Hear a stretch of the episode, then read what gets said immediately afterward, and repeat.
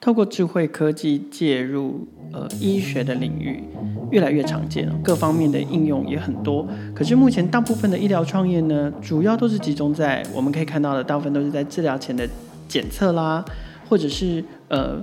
身体状况的监测啦，还有满足治疗期间各项需求。相较之下、哦，特别针对术后护理或者是复健的这个智慧医疗的解决方案比较少。谈到骨科的手术啊，很多人都以为说啊，我有骨科上面的毛病，好像透过手术我就可以解决了。事实上，手术后的复健是相当相当重要的。骨科的病症如果要恢复啊，我们可以说百分之五十是靠手术，有百分之五十是需要靠复健的治疗。在复健治疗这一块，有没有什么样智慧的软硬整合的解决方案，可以帮助我们更健康的复健，减少再度损伤或者是再次复发的几率呢？今天的创业新生代，我们邀请到的是 Cozian 康利安，他们要来聊聊他们的解决方案。欢迎收听今天的节目，带你听见创业新生代。我们今天创业新生代的节目现场啊，邀请到的是 Cozian 康利安的创办人凯。我们先请凯跟听众朋友打个招呼。 Hello，大家好，我是康利安的创办人凯，很高兴今天能参与这样子活动。好，凯，那个二零一六年之前，我知道，呃，我们那时候采访的时候，听你说，你那时候其实是人是人是在国外的，然后过去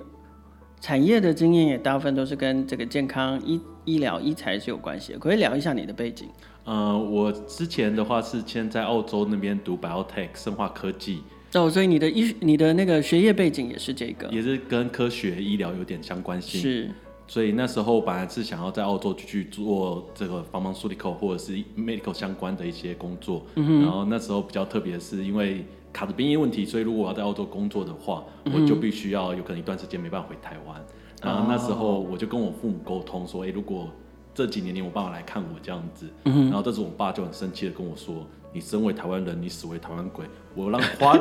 我花钱让你出国，不是为了让你爽爽地在澳洲这种天堂过日子，不是让你去当外国人的？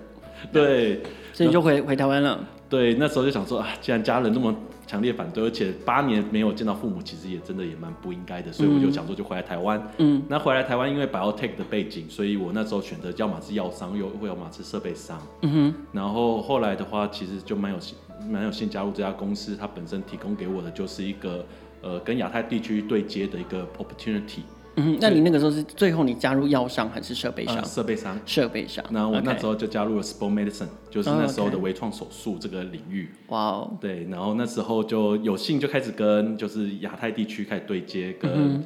呃跟医生开始有很多的交流。然后呢，嗯那你那时候主要负责市场在哪里？我那时候一开始负责市场就台湾而已，嗯哼，对，然后跟美呃跟亚太区就是沟通，跟他们讨论一些学术上的问题，或者跟医生讨论学术，然后办一些医疗的学术会议。嗯对，这样子。那那时候我就发现说，哦，原来医疗是那么的，呃，就那时候你会发现，医疗是一个非常有 patient 的地方，对，就大家讲的都是证据，对然，后讲的就是如何帮助病人更有更好的恢复，对就是一直环绕在这个 clinical outcome 的地方。对，然后其实很幸运的是，那时候因为这个是一个很全新的一个技术微创嘛，对所以那时候因为在亚洲呃表现还算不错，所以我很快的就被派到了大中华区去，嗯然后负责那边的一个 marketing 的活动，对。嗯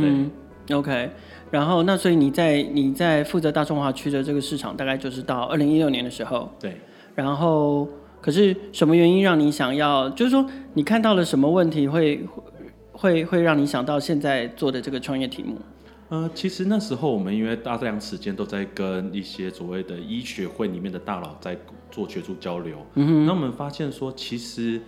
呃，尤其在运动医学里面，他们非常的重视病人的复健，因为他发现说手术后，其实病人虽然可以恢复到不错的状态，对可是问题是他的肌肉啊萎缩，或者是一些能力上的不足，然后导致他们其实后面有可能造成再次损伤的几率就提高了。嗯，或者是说他因为术后，然后因为休养，嗯，所以就是原本的一些一些一些肌力啊什么都慢慢的衰弱了，然后他得得再接着复健，才能慢慢把他原来的能力培养回来。哦，对嗯讲一个简单的例子，就是我其实身边就有一个朋友，那时候他在台湾，那时候我在还在北京的时候，对然后他本身就是做了一个手术以后，因为手术后大家都知道一定会很痛，所以他们就不敢动，嗯对啊，然后不敢动的过程中，然后在一个月以后，他的关节就粘连了，嗯，然后这时候粘连了以后就非常更的痛苦，就非常严重，因为他这时候就必须要透过物理治疗师或者是医师帮他把一直把它拉开把推打开对然后这是那你会听到这样更痛的，尖叫那种声音，真的很痛苦，很痛苦。嗯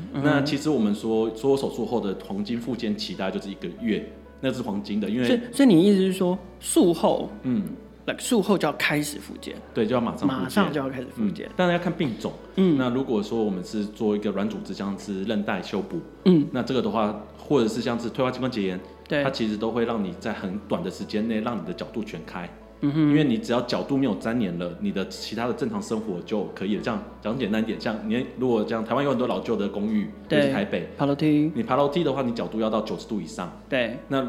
那这时候你会痛，你就不敢弯，你对不敢弯的时候你就粘连着，然后你之后，像我那个朋友后来就很惨，是他一年以后他要再开第二次刀，把他的粘连地方清除掉。哦，所以他粘连已经没办法用复健把把它拉回来拉开了，就是他错过了那个黄金周期，嗯哼，对还是要再，反而是再再透过外科的力量再来一次。对，而且他其实，在第二次把那个关节打开以后，他嗯接下来因为面临蛮多问题，所以他两年内基本上每周就是基本上一周要去诊所三次，嗯哼，然后变成他一个二十四岁的一个年轻人，对，就人家说就要去吃火锅啊、羊肉炉啊、唱歌啊，他都没办法去，他就说不好意思，我这一周要去治疗复所健三次，对，对，那可是他现在好了没？还没有。 因为他其实，因为他工作是理发师，嗯所以他其实长期站着，要长期站着。然后他的角度因为一直有代偿，哼，对，所以它其实现在嗯代健偿什么意思？呃代偿的意思说，我们其实人体是讲究一个平衡的状态，是，也就是我们两条腿基本上是五十五十的用力。嗯可是当如果你的一只脚受伤，或者是你的角度恢复的不好的时候，你就会习惯用健侧就健康的那条腿去对支撑更多的力量。对，可是这是这是不知不不呃不知我、我怎么闹红？这是不知不觉的，对不对，对？这一定是不知不觉。可对是这个不知不觉就会慢慢的影响，为什么呢？对因为有可能你的健康的腿承受了百分之七十，对，然后这时候它的它就会承受太多的力量，就讲说本然来后是换他开始磨损，髋它开始受伤，对然后这时候你的为了要让这个可以得到缓解，你这时候用你的髋去支撑，嗯然后所以你髋就开始倾斜，哎嗨然后到最后变成脊柱开始倾斜，哎嗨，所以它就整个就是贵州海料料，对贵州海料料，而且他本身没办法放弃他的工作，因为他本身就是理发师，对，所以对他来说站立就是他的的重点，啊所以他现在还在，现在已经四年过去了，他还在复健。四年，对术后四年还在复健，对，因为其对实可是复复健真的是一条很漫长的路。呃非常漫长的道路，对对，我我我我妈，我我一天到晚在节目里面讲我妈的事，真的是，像我妈我妈妈也是刚今年七月才刚动完第二次的腰部椎间盘的手术，嗯对，然后也是。他他们都很期待，以为开完刀之后，那个已经酸了、麻了十年、二十年的的问题，开完刀出了院之后就会马上不酸不麻，就事与愿违，他们都还是得持续的复健复健，而且那个复健可能也得五年十年，对对因为其实复健的话，它有很多的方式啦。对那因为台湾的健保制度来说，有可能会比较多是像电疗、热敷。对啊，那其实会有时候其实蛮建议会到像自费的治疗所，因为自费治疗所的话，它可以看你的姿态，也对就是我们可以让你的姿态恢，是否可以让你的姿态恢复。嗯哼那这时候有可能你有肌有了一些惯用肌群，对所以这时候就他们用徒手治疗的方式把你的那个惯用肌群做一个调整回来，或针灸类似那种概念。对那这时候其实还最重要的地方在于是重新再学习怎是么在正确运用，不然的话，你还照老方法去做的话，基本上它就回去了解了，所以就你会反反复复一直在诊所里面做反复的治疗。所以这时候其实像我们之前在跟美国这边在交流的过程中，对，那美国的医生跟我们说，他们其实有一种东西叫做运动治疗，嗯哼也就是他透过说教导人如何做动作，嗯然后去改善他的现有问题。也就是说，我找到你代偿的地方，有可能你现在大部分的都是用在左侧的膝膝关节，是那我怎么样去加强你的右侧，让你可以回来到右侧到平衡的状态？嗯，嗯嗯对，哦，一边录这集，我就一边揉我的膝盖，因为我的膝盖有时候也是不知道为什么就会痛疼痛起来啊，真是听起来好可怕。好，可是你观察到复健这件事情的重要性，那你为什么要创业？就是你观察到问题，可是呃，解决问题有很多种方法，嗯，但你怎么会选择好，那我要创一个公司，我要创一个创一个项目，我要做这件事情。呃，其实是蛮多缘分聚在一起。嗯那那时候我其实我在运动医学这个过程中，其实我们在跟医生讨论，我们其实就知道这个问题了。可有没有强烈到说我们想要出来创业，其实是没有的。嗯、那只是后来有一个比较主要的原因，是因为我妈裸癌，嗯所以我那时候就就一直在纠结，因为我们刚刚有提到说，其实我在成年就是未成年之前，我大部分时间都在海外。哼，是那其实没有很多时间可以陪家人，嗯然后再加上那时候我妈妈因为比哼，较生病的关系，生病，然后她又很独立，所以她又不想要麻烦到小孩，所以嗯她做了很多医疗上的错误抉择。哦，那其实这时候我很自责，是因为我本身就在医疗行业，那是如果我在她身边的话，那其实我就可以帮她解决到很多问题。是嗯是对，是那其实我们都知道，医疗它是一个很有巨大的资讯差，也是，就是说，我到底得这个病，我该怎么治疗？那其实我们发现，医生都有很好的 solution，对那只是民众不一定可以知道。对，就像我自己在医疗行业待了那么多年，然后我大学过程也是在 biotech 的区块，嗯哼可是你当我在了解癌症这个区块的时候，其实我也像是一般人一样的茫然无助。对所以这时候我就很希望说有一个东西可以给我指引，也就是说告诉我说我该怎么做，嗯，然后我该怎么做选择。那所以这时候的话，我就在想说，诶，那这时候我当然就想说，诶，我要回台湾，就是陪我父母，对。然后可是也是因为家人生病的关系，更引发你就是在在这个领域的共感，就是说，呃，你你你似乎应该要发挥自己的专长，结合你看到的这个在在运动医学，嗯，然后在复健这件事情上面常常出现的问题，你觉得你应该要利用你的专长，把它变成一个事业，然后把对的资讯跟对的方法传达给需要的人。对，其实我们之前在科学研究的过程中啦，是其实我们那时候老师大量都跟我们说，怎么样如何做一个科学家。是那其实医疗就是科学的延伸。是，那所以那时候老师就跟我们说，做一个任何的项目，他就要找到三个主要的风东西。第一个是一定要找到好的选题，嗯哼，也就是这个是不是有呃是不是好的方向，或不够不够 fundamental，、也嗯就是说，如果我解决这个问题，是不是其他东西都可以解决了？嗯哼，然后第二个的话呢，是不是可以找到一个呃它是否可以解决？嗯哼。然后第三个的话，是我们要跟最顶尖的一就是那个领域的的龙头去专家反复的去碰撞，是去激出我们从来没有被解决过的问题。是所以这时候的时候，我既然确定说我我想要回台湾，这时候我才开始考虑创业的问题。嗯，那所以我那时候就选择说，我既然本身很熟悉运动医学，嗯哼那运动医学的的经历让我也碰到复健，嗯这个区块的领域。嗯那再来的话是我发现说那时候刚好有一个大应该大时代来临，就 IOT 的时代，对啊，所以硬体出现了，然嗯后软体，然后 user experience 这东西全部结合在一起，嗯然后再加上最后的话是我们本身就已经很习惯跟医生讨论学术。所以这时候我就反复的跟不同国家的医生讨论说，诶，如果我今天做这个项目的话，嗯哼那医师的想法怎么样？然后这时候他们说，其实对他们来说还蛮重要的，是因为其实他们的脑袋正装满了大量的知识，是可是他们没有办法有效在三五分钟内提供给所有的病患。对所以这时候，如果我们创造了一个平台，或者创造了一个 solution，可嗯以让他们把所有的 know how 装在这一个小小的 iPhone 手机里面、嗯或者 Android 手机里面的话，他觉得其实对医生来说的话，他也觉得他帮助到更多的人。嗯哼所以我就觉得，哎，既然我有这样的 resource，我自己本身也有这样子的 know how，、嗯然后再加上我对这个东西，因为我知很深刻的，因为我妈生病的过程中，我很深刻理解病患的无助，嗯哼所以我觉得既然要做，我就希望可以解决这些问题。是所以我就选择了回来台湾创业。嗯哼那回来台湾创业，当然一开始的时候还是、呃、还是要找到人嘛。所以对那啊，时因候为这件事情不可能只靠你一个人完成嘛，对所以所以聊聊你的团队吧，对，所以那时候我就找了两个 partner，就是第一个的话是找了一个工研院，嗯然后他做一个是微控制器的。的的机械手背这样子，然后我就想说，哎、微控制器或许他会知道一些什么东西，嗯对，然后我又找了一个呃治疗师，嗯哼，然后呢，我们就一起坐下来讨论，然后就说，哎、我今天有一个想法，这两我个人才就是软硬整合的人想才嘛，对，哎我想说，既然有医疗专业在，是然后我本身又有医生的资源，他又有一是个附件科的资源，那又有硬体的 support，是哎，或许我们就可以把这兜起来。嗯哼然后兜起来以后，发现其实还有很多的 user experience。然后对这时候其实就有呃一个投资朋友，他说：“哎、嗯哼你们的想法我觉得还不错。”然后他有他有最近有看到一个产品，还蛮有符合那个概念的。然后问我们知不知道，我们都不知道，所以我就直接跟这个 designer 直接通电话、对联系，对，然后后来发现那是他的毕业作，哦，所以它不是一个真正的商品，那它只是一个毕业制作的对产品而已。所以我们就觉得，哎、这个年轻人非常的优秀，然后他对也得了呃德国的红点设计大奖。哦，OK，对所以我们就想说，哎、那既然初期的团队有可能就把他找进来，然后他再帮我们找软体工程师，然后我们一开始就这样做起来。那你们现在这个产品是针对它的，就是说是背上它的那个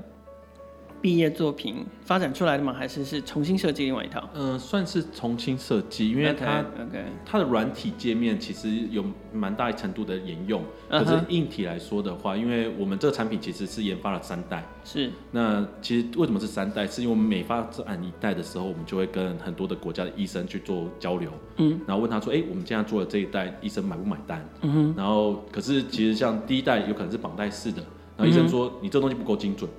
你不够精准就会造成病患做呃做动作做的不够确实，然后反而是有害的，他觉得这个产品不能用。所以我们就说，啊，既然这个要跟要够精准的话，所以我们就研发了接下来几代。然后到我们现在这一代的时候，医生说，哎、这东西可以，你可以帮助到，真的可以帮助他到他的病人，然后可以正确的做到复健动作，嗯，然后呢，他又可以有效的监督，所以他就觉得，哎、这东西可以。这时候我们就说好，那既然医生认同了，而且不是一个医生，是蛮多医生认同了，对，那这时候我们就盖厂，然后做申请 GMP ISO 一三四八五，然后全部自己用完，然后法规，然后就就盖场，不算盖场啊，应该盖场听起来有点恐怖。对啊，吓到，就所以我们自己建制那个 GMP，是对是是，嗯但是就是找跟工厂合作这样，没有，就我们自你己们就自己放了 beginning 这样子。哦，OK，OK，OK、o 嗯 k OK OK，好，所以你们的基本上你们已经提出了完整的解决方案。那回过头来，如果我今天是一个使用者，就是好，免假设就我我今天韧左边的韧带受伤，然后我也去医院动了手术了，手术顺利成功，好，伤口非常漂亮。然后接下来呢，我我要使用康利安的解决方案，我会得到什么东西？这里的话呢，就假装是我自己受伤好了。那我一开始受伤的时候，我一定会去做很多的咨询嘛，问就对跟网络上找资料说，哎，哪个手术医生，对然后对以及每个治疗的方案。然后对这时候我可能会选定了一个，最终选定一个手术医师。对，然后这时候我去找这个医师的时候，我去询问说：“哎，我们现在在网络上有可能看到一个智能的辅具，嗯哼嗯我医生有没有使用？”那因为我们跟台湾大部分的医生都有联系过，所以他有可能就会说：“哎，他们有搭配这样子的一个辅具。嗯然后这时候的话呢，当然，然后这所时候以所以这个沟通过程可能在手术前我们就已经先先讲好了。对，在手术前的时候，大家就会知道。 OK OK，那这时候的话，你就安心的去做手术。对。那手术完以后呢，这时候就会有人，有可能是由院方的，或者是由由厂商的，然后去帮忙做组装。就基本上这个跟现行制度是一样的就啦，现行反正制度一你样看，像我像我妈妈开，要么开颈椎，颈嗯椎就会有人来带她来做护颈，对对，然后就会来量对量脖围，然后开腰椎就会有人来量身，要来做铁衣，对就是这个是跟现在的流程是一模一样的。对，就看医院流程。对，那那那那所以说，就是我在手术，不管手术前或手术后，就会有可能是厂商或配合的配合的人来来帮我准备要来定嗯定做辅具嘛。对那这个辅具是你们自己打造的吗嗯，没有，这辅具的话是我们跟美国的一个大厂做合作的。嗯？OK，那所以这时候的话，就会有人帮你们把这辅具穿好。嗯那穿好以后，这时候用呃就会帮你注册，然后注册以后注册什么？注册 App 注册嗯 App，然后并且跟这感测器做连接。哦，所以辅具上面会有一个感感测器，对，辅具上面会有个感测器。所以它才会变成一个智慧型的辅具。对， OK，那感测器是你们开发的感测器就是我们自己开发的。 ，OK，所以你刚刚在说你们自己自建产线的部分，可能就是主要是在感测器的开发上面，对， OK 呃，感测器跟手机。那对，这跟个 App 的的对开发。那为什是么这特别重要的话呢？就是因为感测器它本身可以很清楚的知道说你的每个动作到底做的标不标准。对，好，那、嗯那谁来决定我要做哪些动作，或者是我要做什么程度的附件？嗯、这边的话都会是由手术医生这边决定。嗯哼。那所以这边的话，因为其实呃每个医师他对呃 rehab 的的 protocol 来说，他对会有不同的进度表。嗯然后这时候的话呢，有些医院的话就会是手术医生，到时候就会转给复健科医师或者物理治疗师，就看他的制度这样子。 OK，好，嗯那问题是，问题是，如果是这样的话，那我还是得穿着这个辅具回到医院复健吗？那如果是这就因为这样我才知道复健的课程嘛。可是如果是这样的话，那为什么需要 app？还是说我自己在家就可以复健？这个的话，就是当你跟医生连接以后，医生就会提供你复健计划，嗯然后他就、你就会可以看到你在家里做的做的呃要做什么动要作。做什么事情，对要做什么课程，这样对就对很像对自己在家健身的意思。对，然可后是他事实上，我是在做复健的训练。对，那嗯在过程中所有的数据的话，都会传到云端，提供给医疗人员去观看。啊哈、所以这也就是说，简单就是说，现在因为我们现在要复健，就是得去复健科，然后每就像您您刚刚前面分享那个朋友的案例，每个礼拜要回去医院报道三次，然后到现在已经四年了，还在继续做这件事情。可是如果我们穿戴了智慧的辅具，上面又有感测、软硬整合的解决方案，然后在开始进入进入到复健训练之前，有医生会帮你决定好你要从哪一个 level 开始做起，根据你的肌力的状况、你的健康的状况、体能的条件，以及也决定了你应该要做哪一些动作，你就可以自己在家训练，然后可以减少那个反复回去复健科报道的次数跟机会。对，因为其实附件来说的话，像我们去治疗所，对嗯那其实也是很重要的一件事情，对，因为它可以看你当下的一些身体状况。可是它重点在于是你，你一旦离开了治疗所，有可能就不知道你要做什么动作了。对啊，那这时候的话，就是让你在家里做 daily base，就每天要做什么东西。对，因为因为因为治疗所有时候复健，你离开的时候，复健师还是会跟你说，哦，有空还是要去散步一千、一一一千步，然后怎么样？可是通常病人都不会听的。对，所以其实像我们有些跟有些医院合作的方式，就是它本身就是用了我们的辅具，也有去治疗所，然后治疗所的医师呃的治疗师可以针对他当下有可能要再加强哪些部分，可以在网络上直接帮他调整，让他在家里做复健。然哦后、所以可以在网络上面帮他调整。对也就是说，呃，说就是说我的那个状况可以更更随时，它可能不是及时，但它可以更随时的。被被修正或调整，那不用等到说哦，我一个月后，嗯，我一个月后回诊去看了医生，医生才告诉我说，哦，你就是你已经做错了复健一个月了，对对，所以其实就针对病患的需求，就是我对们还是回到一切都回到了使用者嘛。那有些使用者比较积极的，他要希望的话是我们有可能是 weekly base 的被调整。那有些病患他本身就是觉得，像我们有遇到八十几岁的老人家，他本身就觉得他就是不想要，他就没办法离开他的家，所以他就想要在家里做复健， 对。所以他就就是看需求。对，那其实我们这两个都可以执行得了。那这个所谓的所谓的 weekly base 的去调整，那医生是怎么跟他沟通？难道里面会有像 Line 那样的即时通讯软体吗？有你们有做到这样的医病接触，还是啊、呃他是用什么方法去去？假设你是医生啦，嗯我是病人嘛，你你用什么方法让我知道说？让让我知道说，哎、凯尔，你接下来下个礼拜的复健计划要调整哦。嗯，我们这边呢比较特别的是一个设计，就是病人他每天做完的每一轮，他都可以填回馈。对，所以医生的话，他都会看到一个是整合性的数据，嗯所以他会看到说，哎、你现在呃这一周所做的复健，有可能哎、诶你的有没有造成你的不舒服感觉？对，然后你的费力程度多呃多高？对有可能像新的动作来说的话，它可能费力程度就非常高，然后医生就会看着说，嗯这个费力程度有点高，如果持续三天，我可能能反而就会受伤。他就会比较担心的话，我就会把难度降低，是可以做到。啊那我马上就可以看到啊，说对哎、太好了，医生说可以轻松一点这样。对，医生就会帮你把计划调低，嗯或者是说，如果你在过做的过程中有一些疼痛，是异常疼痛出现的时候，是那系统也会，就是你在回馈的过程中，其实你也，那系统也会知道，然后系统知道以后，如果他判断的风险是比较高的，他就会直接把你的复健计划锁定，要求你马上回诊。哦、对，所以对于回诊次数这件事情，它并不是绝对的增加或者是减少，嗯而是可以说是说更根据病人实际的恢复状况对来决定你的回诊次数跟回诊的频率。对，对，因为过往呃健健保规定就是这样嘛，嗯就是、呃你下个礼拜回诊，下个礼拜再回诊，或是一个月后再回诊，它就是有规定它的频率。对，对，可是现在有了这个智慧化的呃，就是说陪你一起复健的这个辅具的方案，嗯变成是说，嗯，也许你不用回诊的那么频繁，但是也很有可能是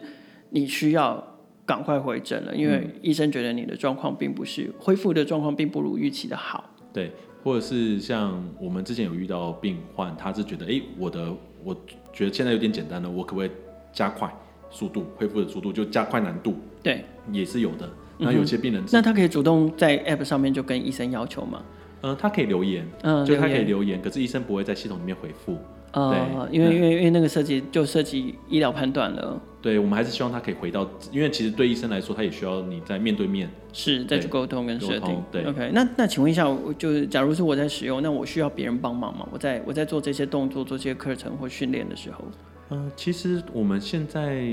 基本上大部分的病患都可以自己使用，因为它其实就我们刚刚提的，我们的使用界面非常的简单，所以对很多的人其实还蛮说来说会很好操作。所以我们像有一些偏乡受教育程度没有很高，然后年纪比较长的长者，他也都是自己在使用。因为虽虽然我们这个是用听的节目，但是可不可以请看还是帮我们想办法用语言描述一下这个界面？我在这个 App 里面大概可以看到什么东西？嗯，一开始的话呢，就最简单，就打开以后，你就会看到排好的所有计划，那只要按开始键，就就开始了。嗯对那那然后然后开始的过开程始是中，用声音还是是用影片来教大家做事情？嗯、当你第一次做这个动作的时候，他就会要求你一定要看过影片，所以啊哈我们就有拍一个专业的影片，然后有语音、有字幕协助你去了解。所以这些影片全部都是你们自己拍的，你们自己制作的，对然后要请专业的人来示范。对，就像健身教练那样子没。错没错。那你们那那这个上面所有的，呃我们称之为课程好了，课程的影片总共有多少？我们大概有四四啊三百多到四百多部影片，嗯，需要到这么多，可对光光光是一个脚这样恢复就要这么多影片。对，因为其实应该说每个动作它有它的特殊意义。嗯哼，那所以对治疗师也好，对医师也好，他有可能会觉得，诶，我在这个阶段要训练的是什么东西，所以他就会特别加强是我的角度活动，对或者我平衡，我的核心肌群各方面的平衡状况。嗯所以它其实需要的是一个很大的一个书资料库，是对 OK，、所以听起来因为呃要使用康利安的解决方案，其实还是需要非常专业的，然后非常缜密的呃医生的判断在里头，跟医生的医生的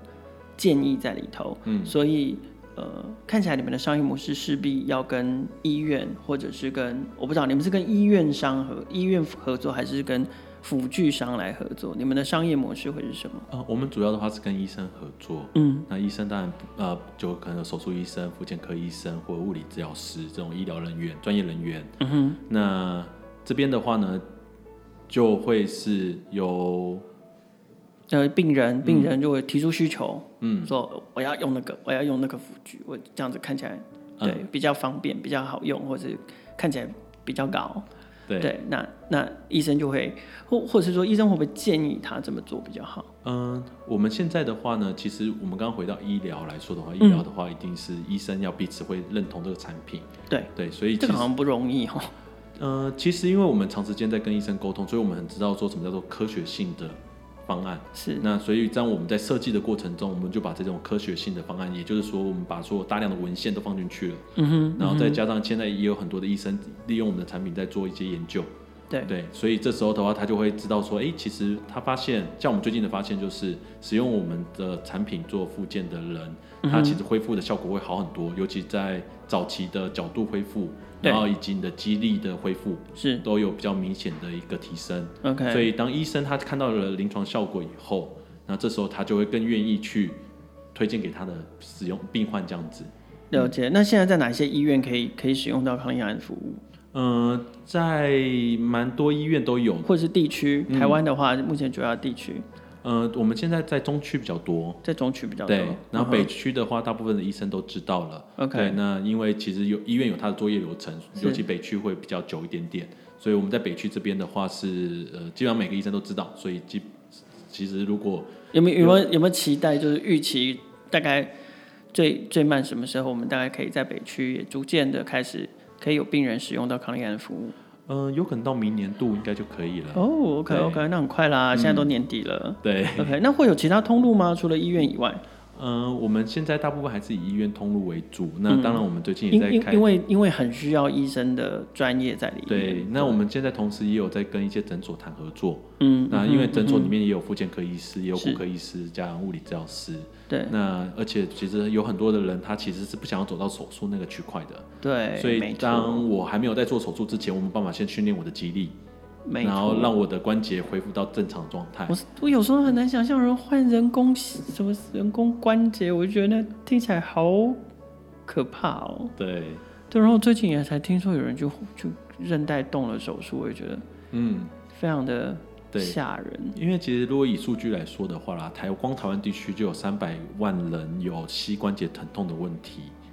哇哦，对，那像我像我像我这种偶尔会不知道为什么痛的这种算吗？不算。嗯、呃这种比较不算。对那可是像有疼痛，像如果老一辈的，有可能不算老一辈啦，大概五六十岁开始的话呢，其实就会有一些膝盖的退化的可对能。啊，那尤其是就现在，像我妈，或者像我自己本身一样，就是我们长时间会开车的伙伴们，或者是是在坐办公室的人，其实我们的肌肉比较少在运用，对所以这时候的话，肌肉的退化是比较明显的。对啊，那你其实肌肉对我们来说很重要，它就是盔甲。没错，当你的肌肉没有力量了，那这时候你的韧带、你的软骨、你的关都节都就在承受压力都。会承受本来是应该肌肉来承受的力量。对，所以这时候你会发现，其实无论是台湾也好，全球基本上都一样的状况，就是膝盖疼痛的问题是很常见的一件问题。嗯，而我们都知道，膝盖是我们的非常重要的生活伙伴，你没有对了脚，你哪里都去不了。对，嗯所以这时候的话，早提早的可以让自己，因为我们跟诊所合作，就希望他可以提早的找到病因，嗯然后呢，透过这种辅具的方式，然后去呃复健的方式，去提高他的呃，无论是他的代偿的状况对也好，或肌肉的状况也好，或者是有可能是高跌倒为风险族群的人也好，嗯哼，那可是呃，除了膝盖，有有有可能有其他部位吗？或者是呃，对啊，因为比如说像手手也有关节，有、嗯未来你们的产品会扩大，除了除了膝盖以外的这一定会部位吗？对，因为其 这样实不知道这样讲对不 对？我们基基本上接下来就会测试，呃，就会开始导入像肩膝宽肘踝各关节、肩肩膝膝宽、宽是髋部，髋部，然后肘手然后肘、手肘踝踝关节，足足踝、对对脚踝嗯， ，OK。对哦，所以其实也是对蛮多对蛮多问题可以解决的。对，因为其实医疗来说的话啦，就是你其实人的每个关节基本上都，呃，应该说其实只要是人，他都会有需要复健的的方法。对，一天因为人都会老，其实现在在讲预防医学啦，是所以其实我们发现，其实很多年轻人他其实本身就带有代偿，对啊，那嗯只是我们还不知道，因为现在年轻力壮，然后一点小酸痛都可以忍得住，对嗯然后也还没有发展成大问题。可是，呃，等到严重到让你发现它是问题的时候，通常都挺严重的。对，就已经到你的肌肉已经成型啦，然后你的关节已经磨损到一定的状哎呀况，然后该歪的已经歪掉了，这样子。嗯对对对，所以我们其实还是会回到说 fundamental，就是我们希望是做的是整个人相关的所有的肌肉力学，对，嗯哼，那所以就是无论是运动员也好，或者是呃亚健康族群也好，或对者是健康的人也好，或者生病以后手术后的人，我们都希望可以提供一个 solution，嗯哼，告诉他说，哎、我平时可以在家里透过一些科学的方式是去做到训练。 OK 所以像我们一开始当然从医疗的领域去切，因为医疗是最专业，是而且最符合科学，而且最主要的话是由最专业的医生帮每个病患把关，看对这个产品对到底有效还没效。是因为没有效，医生就不用了。了对，解。然后他也会开始 就会开始攻击这个产品嘛。对所以我们先接受市场最严格的考验，对然，后考验完以后，我们自然而然嗯就可再以来发往展。往健康族群、亚健康族群去发展，这样子。了解。那呃，所以我们刚刚谈发展性，除了就是发展其他部位的产品之外，还有一个重点就是我们可以从复健医学往前到预防医医学也可以应用。好，那这个我们都比较是偏向在现在整个产品面。我好奇的是，呃，因为其实我们在协助协助病人康复的这个过程中，包包含陪伴他们训练，我们一定同，因为因为我们也得回报数据给医生嘛，嗯所以呃，这就表示我们在过程中是是有累积到一些数据，是有累积到一些发现的。那这些数据跟资料跟发现，未来有没有可能再把它转换成另外一种应用模式，产生其他的医学价值？哦，这当然，因为其实像我妈来说，我妈乳癌嘛，那其实呃训练一直都是一个大议题。那过去的训练来说的话，其实我们需要透过从百万、千万级别，然后一个大型的一个房间去做量测，然后去判断你的姿态或者是你该怎么动作，怎么动作对你适合，怎么动作对你不适合，就需要有一个比较困难的空间。可是我们现在都把它微型化以后，代表说其实可以透过一些简单的测试，可以找到一些你的一个病症的问题，然后去加加强他的训练。对，讲简单一点的话，像呃，有可能呃你的左右侧之间的平衡状况，然后到有可能你怎么样，像讲简单一点，像呃，如果我们男生嘛，年纪大了以后有可能会漏尿的问题，对，然后这时候你要训练的肌群是哪些肌群？是那这时候其实就可以透过一些大数据或者是科学的方式，去知道说，哎、有可能是哪些肌群不够力量，然后我就让你说，OK，你就回到家里以后，你就做这些动作，然后再过一阵子回来再检查这个动作对你有没有效，没有效我们再换下个动作。对，所以就是可以用这种比较多呃做人体数据库的方式，去找到每一个该怎么对症下药的问题。对 OK，所以未来发展人体数据库会是康利安这个 solution，、呃，在从复健走到预防医学到扩大应用的下一步。对，嗯，而且其实我们会发现说，其实每个人，如果我们可以提早发现你的肌肉开始在退化，或者是提早发现，就是我们建一个数据库嘛，对，那所以你有可能第一次量测到你十年后第再量的时候，我们就可以发现说，哎、你到底你的肌肉的状况、平衡的状况，或者是怎么样的状况是有什么影响？然后我们发中间发现一些病因，然后提早进行治疗，或者提提早进行干预，这样。康利安的产品啊，在去年的九月已经拿到 TFDA 的医疗许可证。那呃，我们在去年的时候呢，这个产品也已经在 FDA 开始跑流程，接下来预计还会进入到中国市场。其实我觉得康利安的这个愿景还蛮不错的，因为对于医学界来说，在复健的流程这件事情上面，过去是无法定义的，也缺乏完整的数据库。那如果透过康利安这样的解决方案，我们提出这样的一个可以被定义、可以透过科技智慧化的解决方案，还能够累积数据的这个附件流程，由台湾来定这个标准。事实上，我们很有可能就可以将这样的附件的流程跟标准的制定贡献到全球。我们期待康利安接下来的发展。创业新生代的节目每周都会固定分更新，并且会在 KKBOX、First Story、SoundOn、Spotify、Apple Podcast 还有 Google Podcast 上面播出。欢迎不同平台的听众朋友订阅跟分享我们的节目，和创业小聚一起共同关注更多的创业新生代。